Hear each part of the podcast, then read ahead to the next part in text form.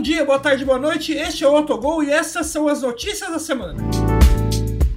Fagner disse que Corinthians não está muito distante de Palmeiras e Flamengo e confia em Lázaro para brigar por títulos.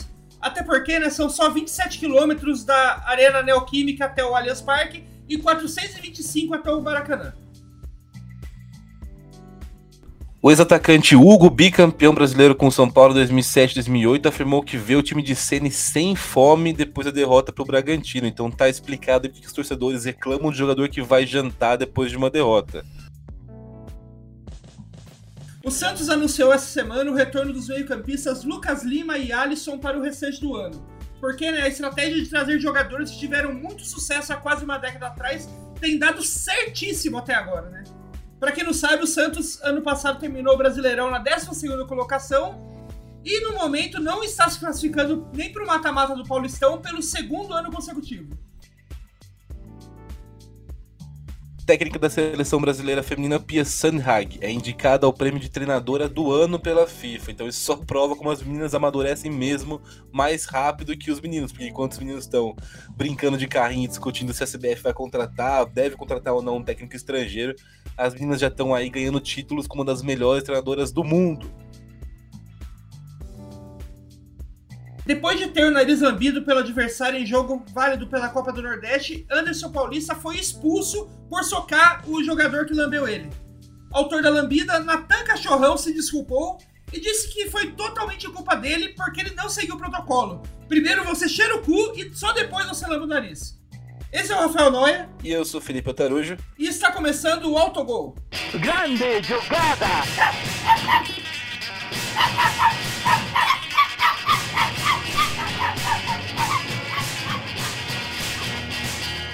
Autogol!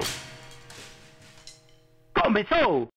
Fala galera, mais um Autogol de volta. Estamos aqui mais uma vez com mais um episódio.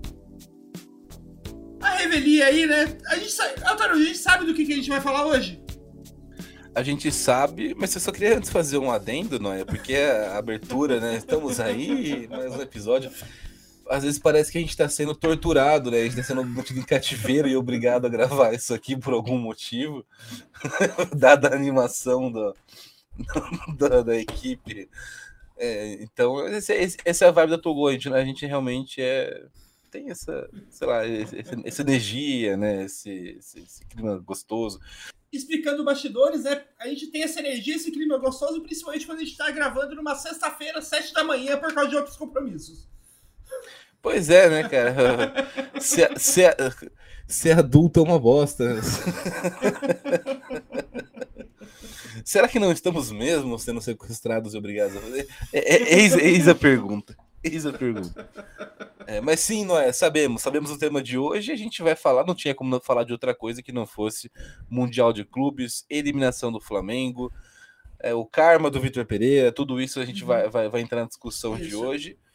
Antes da gente falar do Flamengo, acho que vale só dar um, um adendo do nosso. Do, uma continuação do, do, do, do, nosso último episódio, né? Que rolou logo depois que a gente soltou o episódio.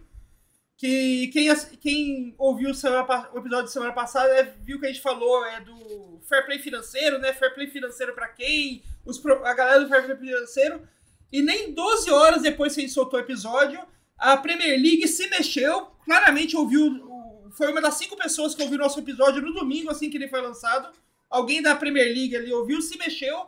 E já na manhã da segunda-feira, soltou um relatório que eles estavam, tipo, segurando há quatro anos sobre é, uma investigação que fizeram no Manchester City, sobre as contratações do Manchester City, desde a compra é, dele pelo Sheikh Árabe. E aí, essa investigação descobriu aquilo que todo mundo já esperava que ela fosse descobrir que o Manchester City tem quebrado o fair play financeiro da liga, as regras de fair play financeiro da liga, basicamente desde que foi comprado, de 2008 a 2018, que foi o período investigado, tiveram mais de 100 quebras de regra de fair play financeiro do, pelo Manchester City, e a Premier League falou que vai levar, levar o time a julgamento. A gente não sabe o que vai acontecer, né? Tipo, é, pode, o time pode, desde ganhar uma, uma multinha até ser expulso da Premier League. Tem, é, é só esse esse pequeno, pequeno gap de possibilidades, né? Esse pequeno abismo de possibilidades entre ganhar uma multa e ser expulso. A gente só tá comentando porque, tipo, foi uma coisa que apareceu logo depois é, do, do nosso episódio sobre o fair play financeiro, mas que a gente só vai entrar nesse assunto a fundo mesmo é, depois do julgamento, que até o julgamento acho que é só especulação, né? Que não dá para falar nada concreto, concreto. O que a gente precisa entender também é o Flamengo, né? O Flamengo que, é, assim, ele tecnicamente não está eliminado do Mundial, mas na prática, pelo menos para o torcedor brasileiro, já foi eliminado, né? Porque para o torcedor brasileiro, se você não chega na final lá contra o time europeu, você está eliminado. Basicamente isso que funciona, né? É, mas eu acho que tá eliminado sim, viu, Noé? Vai disputar o terceiro e quarto, mas é, é igual a Copa do Mundo. Se você perde assim, você está eliminado. Você, é que você ainda joga. Tem, você tem a humilhação de ter que jogar mais um jogo, mesmo, mesmo estando eliminado. Isso para mim é até um assédio moral das, das organizações. No terceiro e quarto lugar, o negócio tinha que acabar. Até em Copa do Mundo. É... Você tá pegando as duas seleções ali que, que foram humilhadas, né, e estão saindo derrotadas e, e foram eliminadas da, da briga pelo título e colocando para jogar um jogo meio desnecessário, não sei. Não há uma, uma real necessidade esportiva de uma disputa terceiro e quarto, não é como se a medalha de bronze fosse algo relevante no, no, no futebol, né? Se fosse na, na, Olimpíada, talvez seja o único lugar que você que, que vale que está, vale uma medalha olímpica, né? A, a, disputa. Mas não sei, no futebol acho que não, um negócio meio sem sentido e é, não, não diminuiria né, a, a alegria e, e, o festejo do Marrocos ter chegado na semifinal sem terceiro e quarto, mas também você é, pouparia esse, esses jogos igual o Brasil e Holanda em 2014 também. Então acho que talvez tá, talvez tá na hora de acabar assim o, o terceiro e quarto. Eu odeio o terceiro e quarto lugar, acho um negócio meio sei lá, Pra quê? Pra quê? É, enfim, né? O Flamengo perdeu aí na semifinal do Mundial contra o Al Hilal, né? 3 a 2 pro time saudita. Apesar do placar apertado, não foi um jogo aper apertado. Esse 3 a 2 foi tipo o Flamengo conseguindo achar. Porque o Flamengo, no finalzinho, naquele abafa, no vai com tudo pra cima, conseguiu achar um gol ali, mas durante boa parte do jogo tava perdendo de 3 a 1 é, com um homem a menos, né? Porque o, o Gerson foi expulso no, no fim do primeiro tempo por causa de um, de um pênalti, é, digamos assim, infantil, porque por mais que fosse um ataque perigoso do Al Hilal lá que ele fez a falta pro pênalti, ele não precisava entrar daquele jeito na, naquele ataque. Não, não era um ataque tão perigoso assim que você precisava matar de qualquer jeito, sem né, o Davi é. Luiz estava na bola e o cara estava de costas pro gol.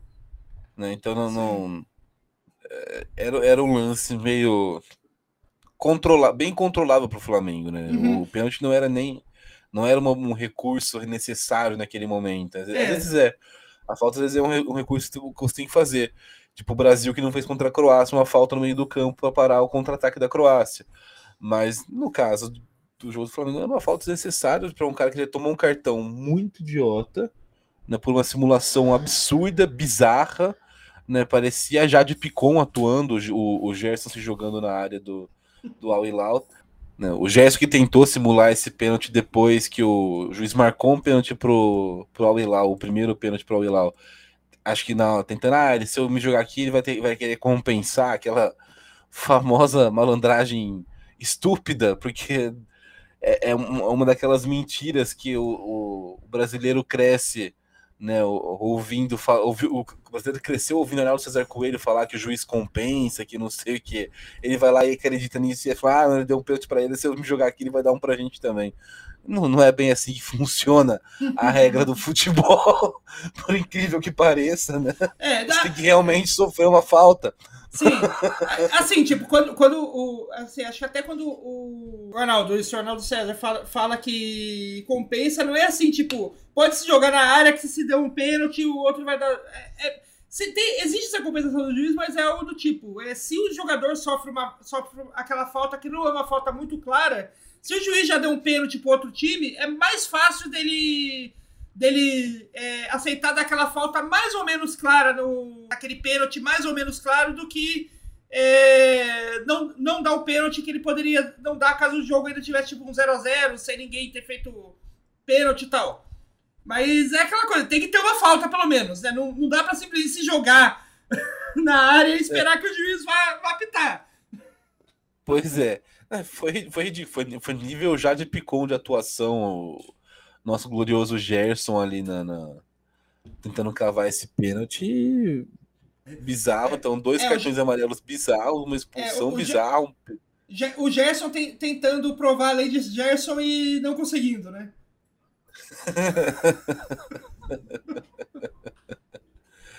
é. Então, um, um, assim, você falou sobre o jogo ter sido né, um, um passeio do Al-Hilal, e realmente foi um passeio do Al-Hilal. O torcedor do Flamengo e a, e a mídia de, de, maneira geral, por ter saído dois gols de pênalti do Al-Hilal, estão falando que não, porque o juiz deu dois pênaltis, porque não sei o quê. Mas a real é que o, o Al-Hilal teve volume de jogo para fazer gols mesmo sem os pênaltis. Não fez porque eu. Também porque não precisava, né? Mas, mas por, por, por azar. É, o, teve pelo menos umas três chances claríssimas de gol é, no segundo tempo, bola na trave. Então é, é era um jogo que dava para ter sido até um, uma goleada para o Al Hilal. E aí entra, entra né? Dado todo esse contexto, a gente, a gente cai assim naquela polêmica, porque você vê os, as pessoas, né, a mídia, torcedores, é, tuiteiros, todo mundo falando que foi um vexame, e não foi nenhum vexame. Né? E, e talvez, talvez o único a única derrota em mundial que seja próxima de um vexame foi a do Inter para o Mazembe. Né, que é, é, o Mazembe ele era, um, ele, era, ele era um time que foi uma zebra dentro da própria competição da África, uhum. né, dentro da própria, da própria Copa da África. É um time que, que naquele momento não, não era o favorito né, para vencer. Mas também, assim, se chegou lá, tem méritos, assim como o Once Caldas já, já ganhou aqui, né? E outros times já ganharam aqui na, na Libertadores da América. Chegou lá porque tem méritos, porque tem condições.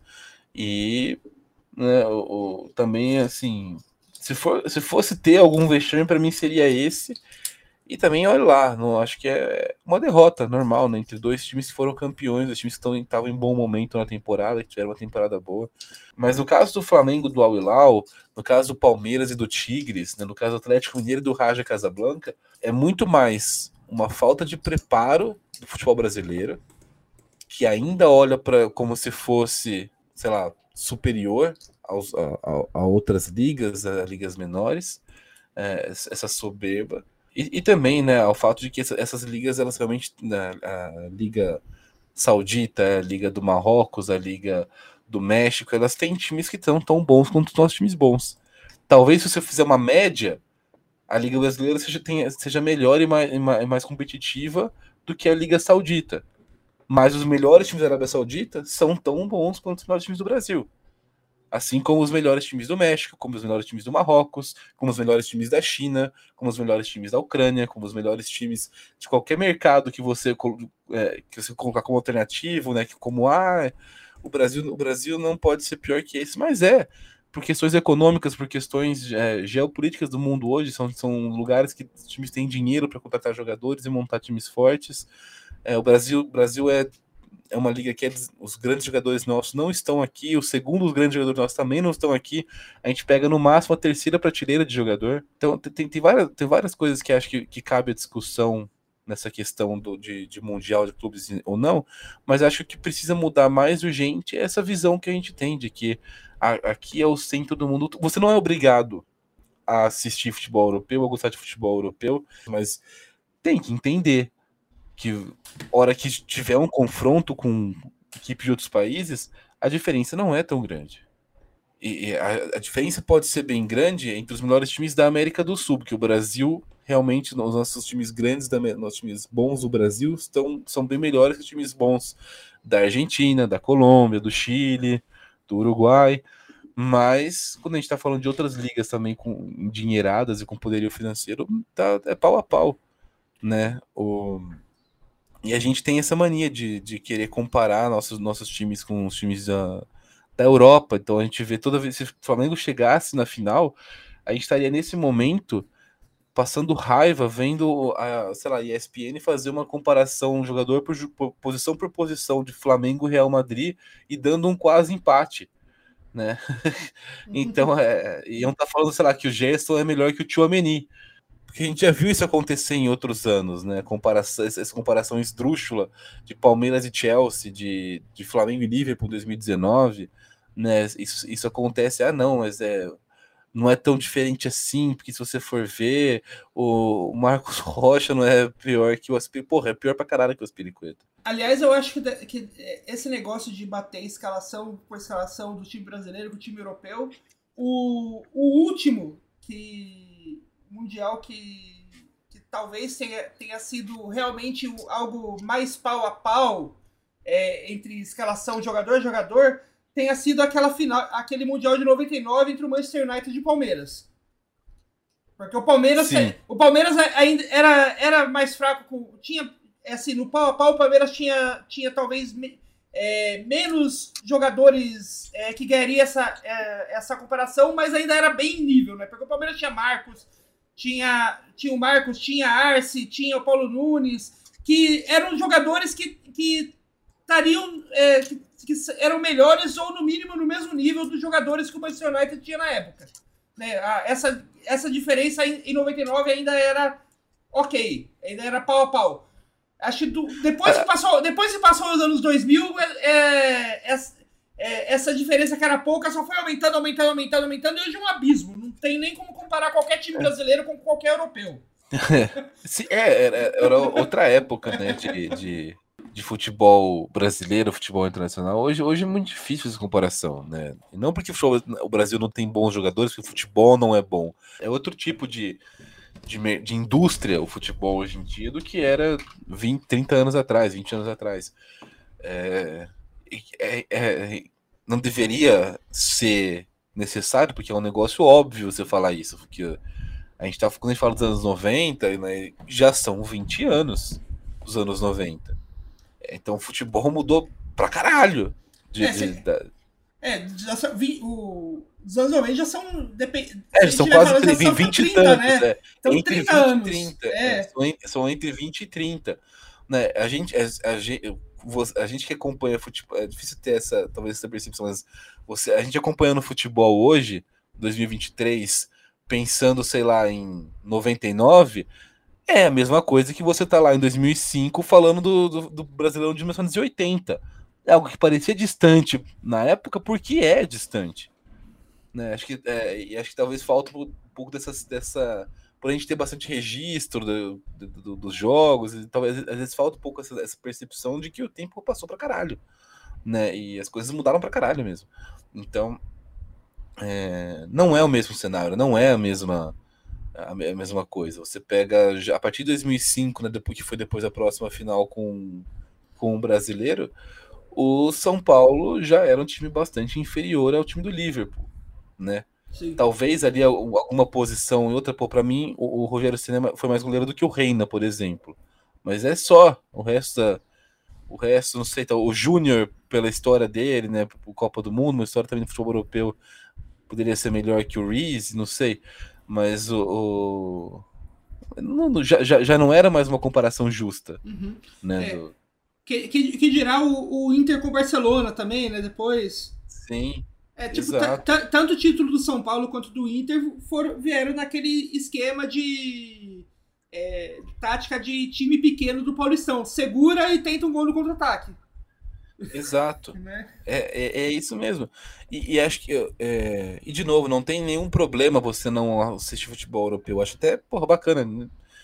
A gente não deve nada culturalmente para o futebol europeu. A gente tem a nossa liga aqui, a gente não, tem, a gente não compete. Tirando o Mundial de Clube, a gente não compete com esses caras. A gente não compete com o futebol europeu. A gente não, não, tá, a gente não joga com o Real Madrid. Então, a gente não precisa se espelhar neles para fazer o futebol, para fazer as coisas que eu acho legal. Mas é o que me preocupa é essa falta de, de, percepção da realidade dos times, porque isso mostra que a gente tem um caminho muito longo para percorrer. Você nunca vai conseguir evoluir de fato e melhorar e, e crescer sem saber onde você está. E o futebol brasileiro não sabe de maneira geral onde está ainda.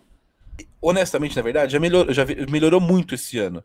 Mas eu esperava que em 2023 não fosse não ou fosse ver muito pouca pessoa falando de vexame Flamengo e Hilal, e ainda teve bastante gente falando, muito menos do que costuma ter. É bom, eu acho que é bom ressaltar isso, né? Você, eu acho que há um princípio de, de começar a mudar essa percepção, ter, ter essa essa autopercepção do futebol, onde a gente está no, no, no, patamar do mundo e tal, é, porque você tinha, hoje você tem um debate na internet, né? pessoas falando, ah, foi vexame, pessoas falando que não foi um vexame. E é um debate que, sei lá, cinco anos atrás não existia. Né? Quando o, Flamengo, o Atlético Mineiro perdeu para o Raja Casablanca em 2013, 10 anos atrás, você, você parecia que o, o Flamengo tinha perdido para um time semi-amador do, do, da região de Bauru, sabe? E, e não, não é assim. Né? Então, eu já eu acho que tem uma melhora, mas ainda assim esperava que 2023, pô, depois de Copa do Mundo, é, que, que teve, que teve o, que mostra como essa, essa ordem mundial mudou um pouco dentro do futebol, né? É, esperava que for, ver menos pessoas tratando isso como vexame, pelo menos na imprensa ou grandes influenciadores, mas ainda tem bastante gente com esse tipo de mentalidade e isso é um pouco preocupante porque dificulta na hora de você evoluir. Se você não, se você não, se a, a, sua visão de onde você está, do lugar que você ocupa no seu espaço é distorcida, o seu rumo, a sua trajetória a partir dali também vai ser distorcida.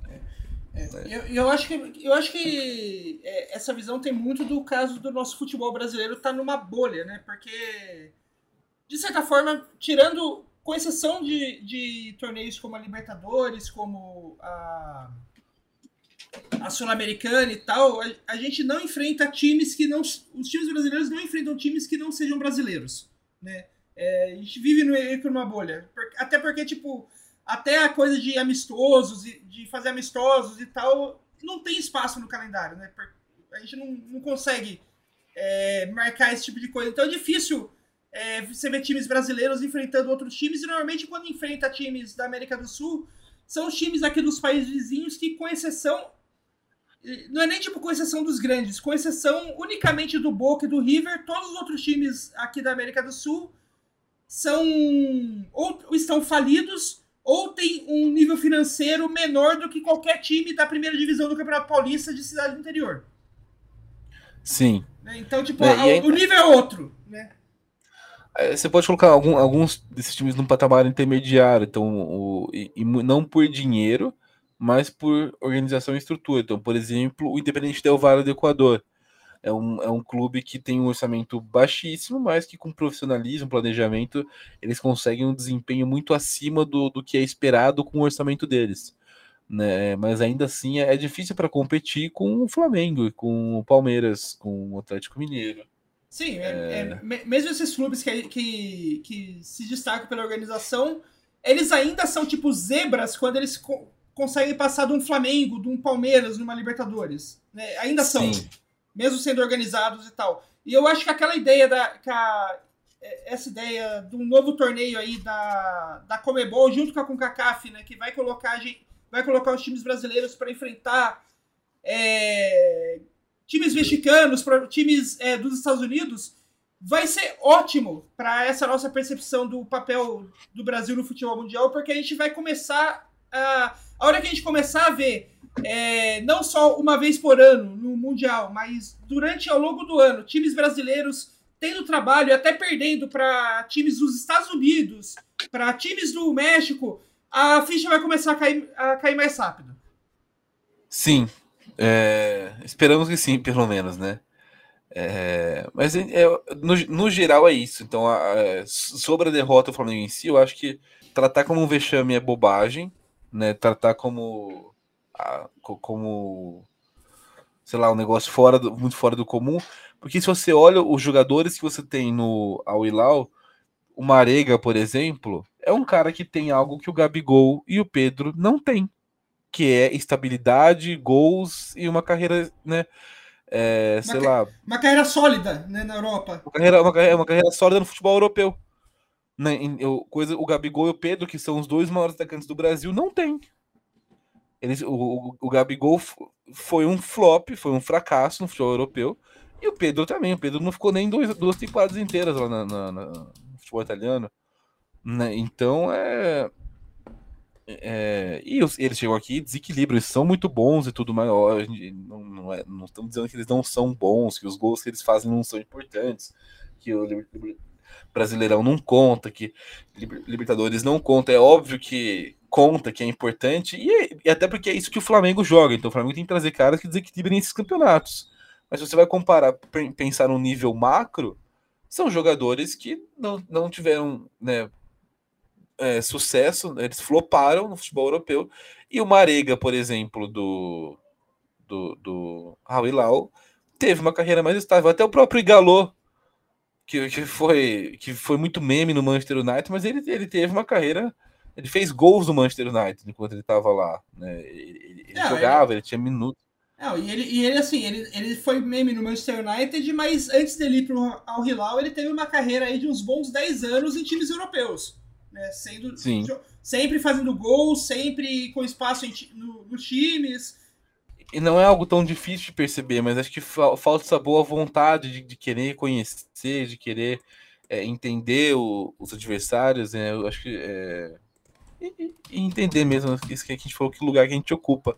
Né? Até a gente vai falar mais para frente, né? A gente tem o nosso quadro da frase da semana, mas o, o Rodrigo deu uma entrevista do, do Rodrigo Brasileiro do Real Madrid, dando a entender que para o scout do Real Madrid, o Flamengo nunca foi favorito no confronto, né? No, no, no, nos cálculos que eles fizeram lá para eles, eles, eles imaginavam que fossem enfrentar o Al Hilal e não o Flamengo. E assim, tipo, dá, dá, pra, dá pra perceber por quê, né? Por, é, o Al Hilal é um time, é, assim, como a gente já falou, ele, ele tinha alguns jogadores melhores que o Flamengo, né? Tipo, eu tinha comentado com o Altarujo do Twitter logo depois da, da derrota, né? Que é, aquele quarteto de ataque do Al Hilal, o Aldassari, o Marega, o Igalo e o Vieto, se fosse aqui no, no Brasil, seria o melhor ataque do campeonato de longe você não tem nenhum time brasileiro com um quarteto tão bom, de tanta qualidade, quanto o Al Hilal possui.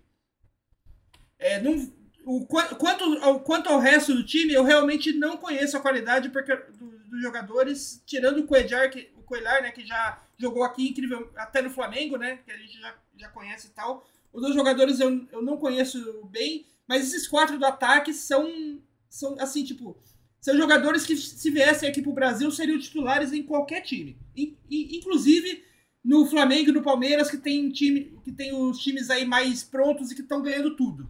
É, e acho que não só isso, né? Como o, tem a, a questão do técnico, né? O, o Al Hilal tem um técnico bom, né? O Ramon Dias, que aqui no Brasil é conhecido como técnico do Botafogo, que nunca assumiu o Botafogo, né? Porque ele teve ele era para treinar o Botafogo em 2020, mas aí ele teve que passar por uma cirurgia e o Botafogo não quis esperar ele se recuperar da cirurgia e demitiu ele antes mesmo dele conhecer o time. Né? Deu errado. e daí o Ramon Dias, não, o Ramon Dias não só um técnico muito experiente, né? Já, ele foi, foi um do, foi ele o, o responsável pelo, por aquele esquadrão do River Plate no começo dos anos 2000, né? Que ganhou, começo dos final dos anos 90, na verdade, que ganhou tudo com o River. E é um técnico que está há mais tempo né, na comando do time. Né? Ele, tá, ele, já está aí há pelo menos um ano é, que, é, é, que esse time do Al Hilal é, jogando, treinando tal. E a gente sabe que isso faz uma diferença no time, principalmente quando você tá, vai enfrentar um, um, uma equipe como o Flamengo que tá de técnico, que trocou de técnico há um mês. Né? Tipo, é, não tem o mesmo nível de preparação do que o.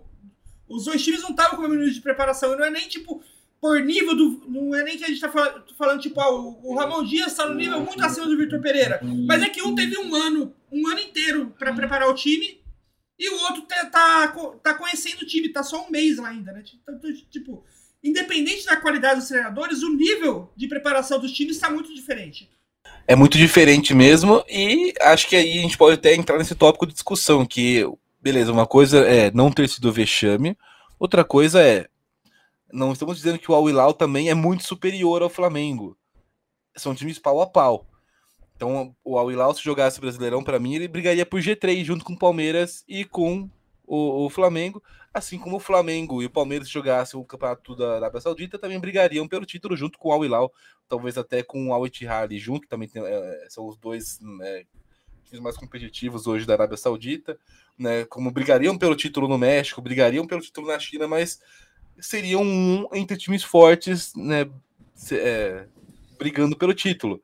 Assim como seria se o Al-Hilal jogasse aqui no, no, no futebol brasileiro. E agora a questão é, são times que não são tão diferentes assim. O, o, o Flamengo não é muito superior ao Al-Hilal, mas o Al-Hilal também não é muito superior ao Flamengo. Então, o Flamengo cometeu sim erros dentro e fora de campo que culminaram com essa derrota. Né? É, poderia ser uma derrota que aconteceria mesmo sem esses erros? Poderia. Mas olhando né, em retrospecto, não dá para dizer que os erros não interferiram. O Flamengo hoje não tem um jogo coletivo é, nesse ano 2023 ainda minimamente consolidado. Não, é um time que, que uma, a filosofia, né, o estilo de jogo do Vitor Pereira é muito diferente de como joga Dorival, jogava o Dorival Júnior. O Dorival Júnior fazia um trabalho excepcional à frente do Flamengo. Era, era um cara que é, conseguiu extrair desse elenco que é muito qualificado, talvez o melhor possível. Né? O, o, não chegou no, talvez no patamar que o Jorge Jesus chegou em 2019, mas porque aquele ano foi uma exceção muito grande para o Flamengo, para o futebol brasileiro, para aqueles jogadores, para o Jorge Jesus, para todo mundo ali, estava no, no, no, auge do auge, totalmente fora da curva mesmo, em 2019. É algo que não vai acontecer tão cedo de novo, aliás, é muito, é muito improvável que aconteça de novo. Né? E, e, esse, e esse time do Flamengo é um elenco, a gente sabe, extremamente qualificado, extremamente é, com jogadores individualmente muito bons e tal, jogando o fino da bola com o Dorival. E aqui fica muito claro pra gente que a opção do Flamengo por tirar o Dorival foi por puro e simples glamour, puro e simples fetichismo de trazer um treinador português.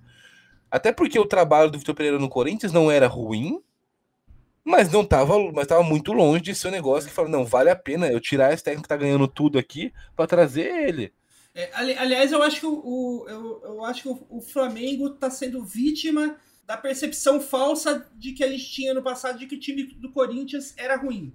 Porque o time do Corinthians não era, não era ruim. O time do Corinthians é, é aquele que a gente pode falar que é o falso ruim. Porque você olha ali no papel os nomes que tem no time, parece que é um, que é um time horrível. Mas o time do Corinthians tá, já estava num patamar acima de vários, de, de vários é, times do Brasil, principalmente é, até adversários diretos como o Santos e o São Paulo. O time do Corinthians era, é, é, era o segundo melhor paulista de longe. É, é top 5 do Brasil com, com, com tranquilidade. Tanto, tanto, que, tanto, tanto que, é tanto que a, a, a, entrada do Lázaro não só é, não fez o time cair é, de produção, como ele até melhorou né? Do, do ano passado para cá, do Vitor Pereira para o Lázaro. Pelo menos o que a gente tem visto aí do Paulistão. Para falar sobre o Corinthians, dar esse contexto de Corinthians, né? o São Paulo perdeu para o Corinthians no domingo passado no Paulistão por 2 a 1 no Morumbi. Pro torcedor São Paulino, o torcedor ficou muito puto, ah, perdeu o clássico, não sei o que, só que assim, tem que entender que o São Paulo não é um time tão bom quanto o Corinthians é, é, não tem jogadores que. Você, você olha para os jogadores de São Paulo, não, não, é um time horroroso, não é um, um, um elenco que você fala assim, esse time é horroroso.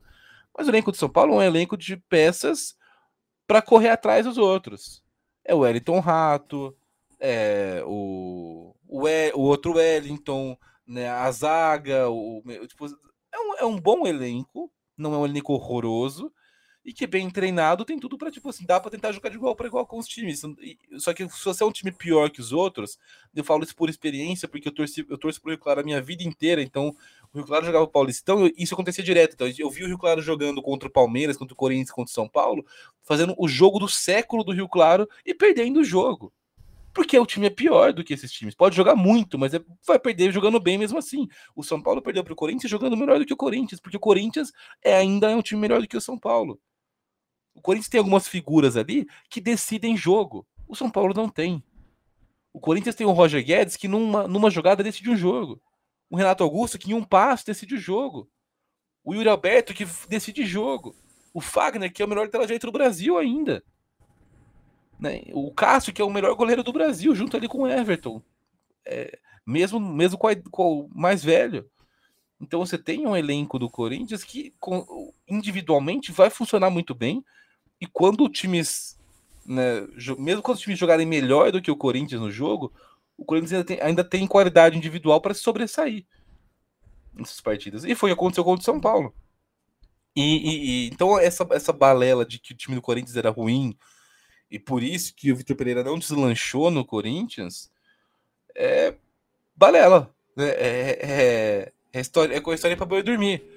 É, o, o, fato não foi um trabalho ruim também do Vitor no Corinthians, foi um trabalho ok. O ponto é, não teve nada de excepcional que justificasse você tirar o Lorival, que encaixou um time brilhante no Flamengo, para trazer um cara que estava fazendo um trabalho ok bom, uhum. mas nada demais do Corinthians. É, é um que, time que era bom. Não, e que tava fazendo um trabalho bom no Corinthians, até tipo por. É, que parecia até melhor do que talvez realmente era, por comparação com os técnicos que vieram antes dele, que eram horríveis. Né? O Corinthians teve Sim. alguns técnicos horrendos antes de, de trazer o Vitor Pereira. Foi, foi.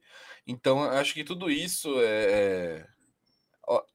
é foram, foram, sei lá, factoides que foram criados para justificar essa troca que não tem justificação.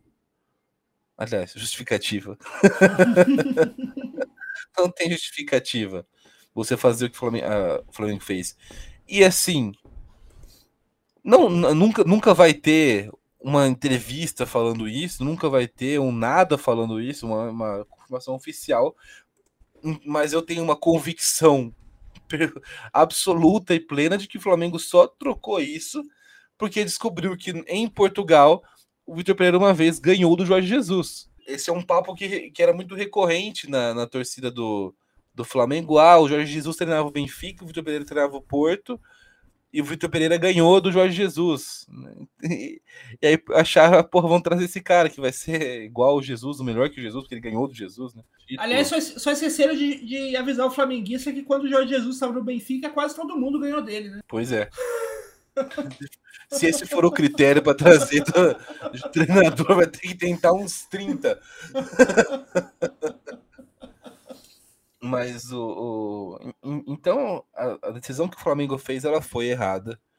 E assim, aí, aí falando especificamente sobre o Vitor Pereira no jogo contra o, o Al Hilal, uma atuação horrível dele também. Uhum. Né, o, a saída do Arrascaeta não fazia nenhum sentido. No Sim. intervalo do jogo, você perdendo o jogo, se você tá empatando o jogo com um a menos, ainda, ainda acharia esquisito, mas dá para entender. Agora você precisa criar a chance de gol. Você tira o seu maior criador e depois você tirou o Everton Ribeiro. É, não, você, então, você, tira, você tira o seu maior criador para deixar dois atacantes que finalizam, não criam. Exato, então talvez fosse o momento de ter um pouco de coragem ali e tirar um Pedro ou um Gabigol. Mas manter o, Arra o Arrascaeta no time. Porque você não tinha conexão entre, entre a defesa do Flamengo e o ataque do Flamengo. É, a, a, a, a, hora que o Vitor Pereira tirou o Arrascaeta do time, o Flamengo começou a jogar igual o Uruguai nas duas primeiros jogos da Copa, quando o técnico se recusava a colocar o Arrascaeta. Exato, exato. Então, então sei lá, é, é... foi uma atuação muito ruim do Vitor Pereira especificamente. Quer dizer que ele quer dizer que ele é horrível? Não. Quer dizer que o Flamengo não vai encaixar, não vai ganhar nada? Não também. Mas, né, traz de novo à tona essa questão. É, valeu a pena trocar? Precisava trocar de treinador agora? Eu acho que não.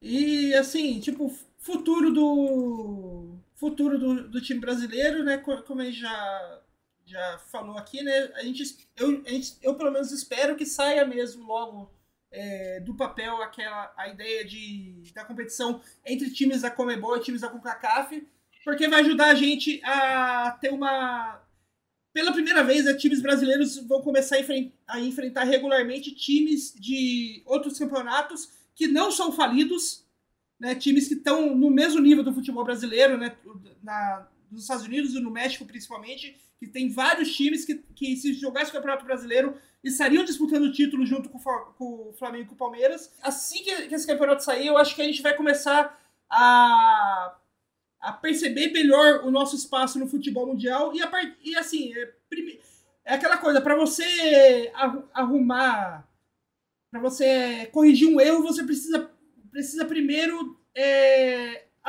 assumir que você tem um erro, né? Então, tipo, a hora que a gente co começar a perceber o, é, que, o time brasileiro, que os times brasileiros não são, tipo, ah, tem a Europa e depois tem o Brasil e depois tem o resto do mundo, é, vai ser, vai, a gente vai começar a melhorar o futebol aqui como um todo. Sim, é, os nossos melhores times estão no mesmo nível dos melhores times. E quando melhores times é Flamengo e Palmeiras. Só. Tá? Se, se descer mais, a gente desce mais no nível do, do, das outras ligas também. Assim, os melhores times do, do Brasil, esses dois, estão no mesmo patamar dos melhores times da China, Estados Unidos, Canadá, México, Arábia Saudita, Marrocos, Ucrânia, a Escócia, qualquer, qualquer país desses que não, não são centrais do futebol mundial, a gente tá no nível desses times. É, assim, o Ucrânia que a gente fala da Ucrânia agora do pós-guerra, porque o Shakhtar anterior à guerra da Rússia ah, não, era, era, acima, né? Era, era, era acima. outro patamar, é. era, era, bem acima. Né? Então, é... são, são é, é como a gente olha para o futebol brasileiro, né? É o que você falou, não tem como consertar um problema sem admitir que é um problema primeiro. É, e talvez, sei lá, não seja nenhum problema tão problema assim, é mais uma questão tipo de aceitar só, tipo, a realidade hoje é essa. Uhum. Né? E, e, tal, e, acho que dá para pensar no futuro, como que a gente faz, faz o Brasileirão para os times daqui serem, é, em geral, também mais competitivos que os outros. Isso vem com uma liga forte.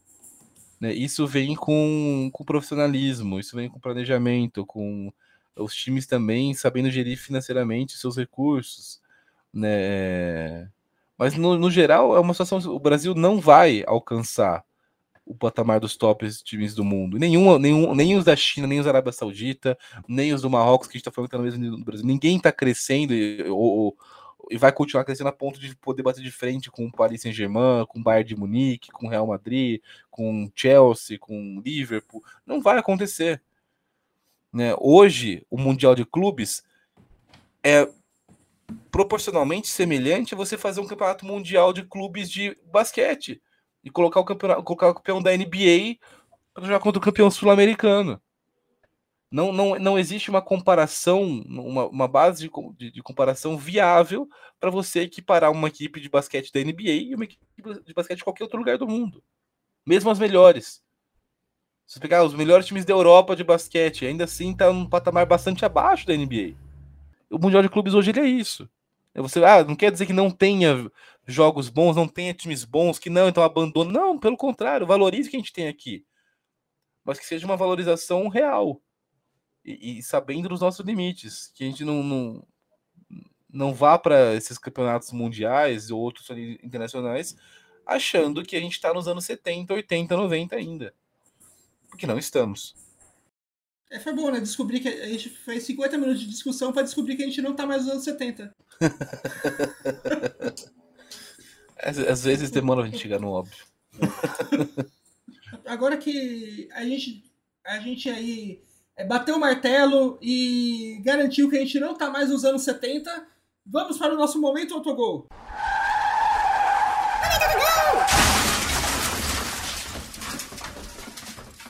Então, no, o momento autogol não é exatamente algo que aconteceu nessa semana, mas foi um fato curioso que aconteceu durante a, o mês de janeiro, né, no meio do mês de janeiro, que no dia 17, no jogo 17 de janeiro, né, no jogo entre o Juárez e o Tijuana, no meio do jogo, um alguém que estava ali no estádio é, tirou uma foto. Essa foto que foi compartilhada pelo próprio Twitter né, oficial do time do, Juárez. Que nessa foto é possível ver que tipo tinha um disco voador sobrevoando o estádio momento do jogo. E isso é interessante porque não é a primeira vez que a gente vê, vê disco voador sobrevoando o estádio no momento do jogo. Isso é um negócio até bem comum. O, é tão comum que, a, que no site oficial da FIFA você tem um documentário de quase 20 minutos sobre casos de disco, disco voadores sobrevoando estádios de futebol. Então agora eu quero que a gente faça um episódio só sobre isso aqui no Autogol. Para falar sobre ufologia e avistamentos e futebol. Gostei, gostei. Vamos fazer, vamos fazer. Até porque é, o fute, o, só uma, uma curiosidade aqui, o futebol e, o, e avistamentos em UFO estão tão próximo que o recorde, assim, não é o recorde do Guinness, mas o recorde que os ufólogos dão para o maior número de pessoas é, vendo ao mesmo tempo um objeto voador não identificado é, no céu é num jogo de futebol que aconteceu aqui no Brasil. foi na década de 80 um jogo entre Operário do Mato Grosso e Vasco da Gama, que mais de 24 mil pessoas que estavam no estádio viram dois discos voadores é, cilíndricos e prateados sobrevoando o estádio. E um deles até parou em cima de um jogador do Vasco e começou a soltar umas luzes lá antes de, de ir embora. Isso explica porque o Vasco tá onde tá hoje. Ou era só um alien fazendo, fazendo laser para atrapalhar, igual eles falam, um alien flamenguista. Pô, as teorias não, não, não, não, param, não é? Será que o Flamengo é o, é o, único, é o primeiro time brasileiro a ter uma torcida extra-galáctica, né? Tipo, de, de outras galáxias? Pode ser, ou pode, o primeiro time também a comprar interferência externa de outras galáxias, né? Tudo depende do, dos olhos que você está olhando. É. Né, quando você vê como o Flamengo tem aí uns pênalti meio mandrakezinho que marca às vezes, talvez seja só mais um favorecimento da, da Ferja ao Flamengo. Ah, mas, o, mas também, nada, o, também outra possibilidade é que os aliens sejam vascaínos e é, a, essa foi a versão a, a, versão alienígena de o torcedor invadindo o campo para tirar foto com o, com o jogador. Pode ser também. Ou pode ser que seja um negócio meio interestelar, que eles voltaram para tentar interferir. Não, Vasco, não, Vasco, não faça isso, volte, Vasco. Né? Isso aqui o Vasco não entendeu a mensagem. É, mas esse, esse foi o nosso momento autogol o nosso momento autogol não identificado dessa semana, né? E, e agora vamos para ouvir quem deu o que falar essa semana, né? Você gosta de estudar? Eu gosto de estudar. Você gosta mais de batata ou de estudar? Eu gosto mais de batata e gosto mais de estudar também. Com a palavra, o atacante brasileiro Rodrigo do Real Madrid, logo depois do jogo contra o Al-Ali. Claro que motiva um pouco mais outro time, motivou a gente caso a gente jogasse contra o Flamengo. Mas, sendo sincero, a gente sabia que era difícil para o Flamengo passar. É, tava todo mundo apostando mesmo no, no Al Hilal. A gente esperava que a final fosse contra eles mesmo e, e foi o que aconteceu. E agora a gente sabe que vai ser um, um jogo muito difícil e, vamos tentar ganhar. É, como a gente já chegou a comentar aqui, né? É, o scout do Real Madrid já estava imaginando que o Al Hilal fosse derrotar o Flamengo, né? Já, já provavelmente o scout, o scout do Real Madrid já tinha levado todas essa, aquelas coisas que a gente falou aqui em consideração, que o nível dos times não era tão grande, mas o Al Hilal é, tinha um treinador era mais bem treinado porque tinha um treinador que estava lá mais tempo, o Flamengo estava com o treinador em, é, na transição ainda para um novo trabalho, né, e tal. Talvez fosse talvez o scout do Real Madrid chegasse a uma outra conclusão se o Dorival ainda fosse o técnico do Flamengo nesse Mundial, né? Mas, Sim. pelo que a gente viu, o scout do Real Madrid estava certíssimo em considerar o Al Hilal como o favorito dessa, dessa partida. E aí o, o torcedor do Flamengo evidentemente se mordeu, se doeu com a fala do Rodrigo, começou a falar que ele perdeu o pênalti contra a Croácia, mas o Rodrigo não contou nenhuma mentira, não é? Sim. Verdade seja dita, ele falou, ele falou que qualquer pessoa sensata é, pensava. Talvez uma pessoa sensata não falaria isso. O Rodrigo é meio, meio xaropinho das ideias também. Mas uma pessoa sensata pensa isso. É, e, e quem, quem é uma pessoa sensata fica até o fim do, do podcast para ouvir o nosso Good Dica da semana. Good Dick. Quase, alguma... caí quase caí da cadeira do ônibus, não, quando tava ouvindo a vinheta aquele dia. Que porra é essa, cara? Sacanagem. Agora o autogol, tá, além de tudo, virou um not, not safe for work também. Que porra é essa? Tudo culpa do Noé, tá? Não faço parte disso aí, não. É pra. É, é... Esse aí é pra. É pra dar uma força pro movimento de ouvir o podcast com fone de ouvido e não com o. e não na caixinha. É. Na caixinha. na caixinha pra todo mundo ouvir. Fica a lição aí. Mas aí, Altarude, é, qual que é a sua good dica pra semana? Cara, já que a gente tava falando de OVNIs, nesse final de semana passada a gente, a gente assistiu finalmente o filme do Jordan Peele, o Nope, ou Não Não Olhe, em, em português o nome do filme. E eu gostei bastante do filme. É, ele tem muita essa, essa, característica dos filmes do Jordan Peele, que é você ter um terror ali, um suspense com alguma coisa, mas é, e aí tem algum plot twist que na verdade você entende que aquele terror ele é a origem dele, a explicação para ele é diferente. Ele não era aquilo que ele parecia no começo, né? E não dá para falar muito sem, sem dar spoilers, mas é um bom filme. Né? Eu tinha visto muitas pessoas é, estranhando a ausência desse filme é, em, em, todas as listas, não foi indicado a nada para o Oscar desse ano, o, o esse filme. É, e aí, quando eu assisti esse filme e assisti outros filmes que estão na lista do Oscar, é, realmente não faz muito sentido que esse filme não esteja.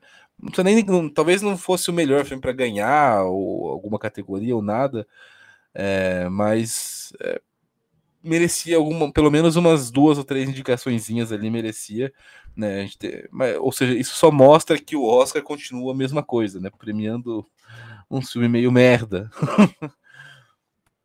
é, acho o e acho que foi cada vez mais fica ainda mais estranha essa indicação do do Nope aí, né? Do Não Não Olhe, né? É, porque o filme anterior dele, o Us, que eu não lembro se veio como Nós a tradução mesmo, ou se veio com outra tradução. É, ela recebe, chegou a receber algumas indicações, não para melhor filme, mas chegou a receber algumas indicações aí pro Oscar. E todo mundo, crítica e público, concorda que o Não Não Olha é melhor que o, o anterior dele. Né? Não é melhor que o Talvez não seja melhor que o Corra, né? O primeiro filme dele, que foi até, que até foi no ano foi, concorreu ao Oscar de melhor filme quando lançou. Mas merecia uma indicação, né?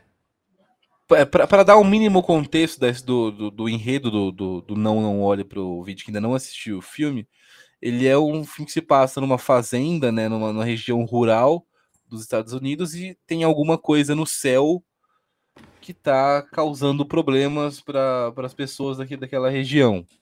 Né? E acho que não, dá, não posso entrar muito mais detalhe do que isso, é, mas a, a, aí tem um negócio que para mim filme é muito, muito bom e que me surpreende não estar na indicação, por exemplo, para melhor, me, melhor mixagem de som, melhores efeitos sonoros do Oscar, porque você tem é, toda uma atmosfera né, de, de, de, som do, do, dessa coisa no céu chegando, né? Então é, é, é uma parte muito, muito importante e, e muito bem executado no filme essa, essa questão do som e, sei lá, no mínimo, no mínimo, era uma categoria que deveria estar tá, tá, aparecer ali, esse filme, e não apareceu em nenhuma. Né? Então, é, para mim, depois de assistir é, o filme e assistir bastante dos filmes do, que estão na, na, na, lista do Oscar, que vale dizer, esse ano para mim é uma lista mais fraca do que a gente vinha vendo nos últimos anos. É, mas você, você vê. Para mim, agora já, já, já consigo entender e concordar com essa indignação coletiva que gerou quando saiu a lista por não ter nenhuma indicação esse filme. Mas você, Noé, qual que é a sua good dick? Eu gosto das suas good dicks, normalmente, That's What She Said. Eu gosto das, das suas indicações aqui no programa. Então, minha good dica da semana é um, um complemento de uma outra dica que eu já dei no ano passado, né? Que ano passado eu já indiquei a série de animação da Arlequina, né, no HBO. E essa semana saiu, não a quarta temporada, mas saiu um episódio especial de Dia dos Namorados da, dessa série da Arlequina. E é um episódio, assim, muito legal e que usa muito bem o, o Bane. Ele dá. Ele torna o Bane um personagem. Ele consegue tornar o Bane um dos personagens mais interessantes da série. Então, tipo, acho que. Se, se você já assistiu a, a série da Arlequina, é, vai lá, que já, já tá o episódio especial disponível pra, na HBO Max. E se você ainda não assistiu, perde tempo não, vai assistir, que é uma das melhores animações que a gente tem aí no momento. E esse aí esse foi o Autogol. Semana que vem está de volta. Ou não, né? A gente sempre. A gente nunca promete nada, a gente espera. É. A gente, a gente sempre espera estar de volta, mas a gente tem mais o que fazer além de ficar gravando podcast, então vai saber, né? E, eu diria até que, que, que as odds para a gente não estar de volta semana que vem são altas que semana de carnaval, né? Então, Sim. Não, não sabemos como. É, a gente sabe, nós dois somos funcionários de marketing e comunicação. O, o carnaval é um período meio conturbado em nossas vidas, porque você tem ali alguns dias para fechar coisas que vão ficar rodando durante o carnaval, né? Então é. Às vezes a marca faz ação. E... É, É, a é- real que o, o, o ano inteiro é triste pro, pro publicitário. É. Mas tem algumas É. épocas que são piores. É, e, ca- é e ca- e carnaval é aquela, é aquela data que é, que é assim, é batata para a marca resolver fazer o- uma ação de última hora e querer que você tire uma campanha de marketing inteira do cu, faltando um dia para essa campanha começar. Comentário profético esse. Então, então eu apostaria que não estamos de volta semana mas depois do carnaval aí a gente volta. Né, no, no- no pior das hipóteses, né? Em duas semanas a gente volta, né, Noia? Né? É, pelo, pelo menos isso, isso, isso dá pra prometer, eu acho. Sim, no ma... assim, se semana que vem não tiver, na outra tem. né? Se semana que vem não Isso, tiver, isso. Bom, se semana- fechou. é. A gente espera até semana que vem, mas se semana que vem não tiver, vai curtir o carnaval depois, e depois o podcast aparece em algum momento. É, não vá ouvindo autogol no bloquinho, tá, gente? Vocês vão ter o celular furtado. Uma dica importante. Sei que muita gente devia estar pensando em fazer isso, mas não faça. É isso aí, galera. Um beijo e até a próxima. Um abraço.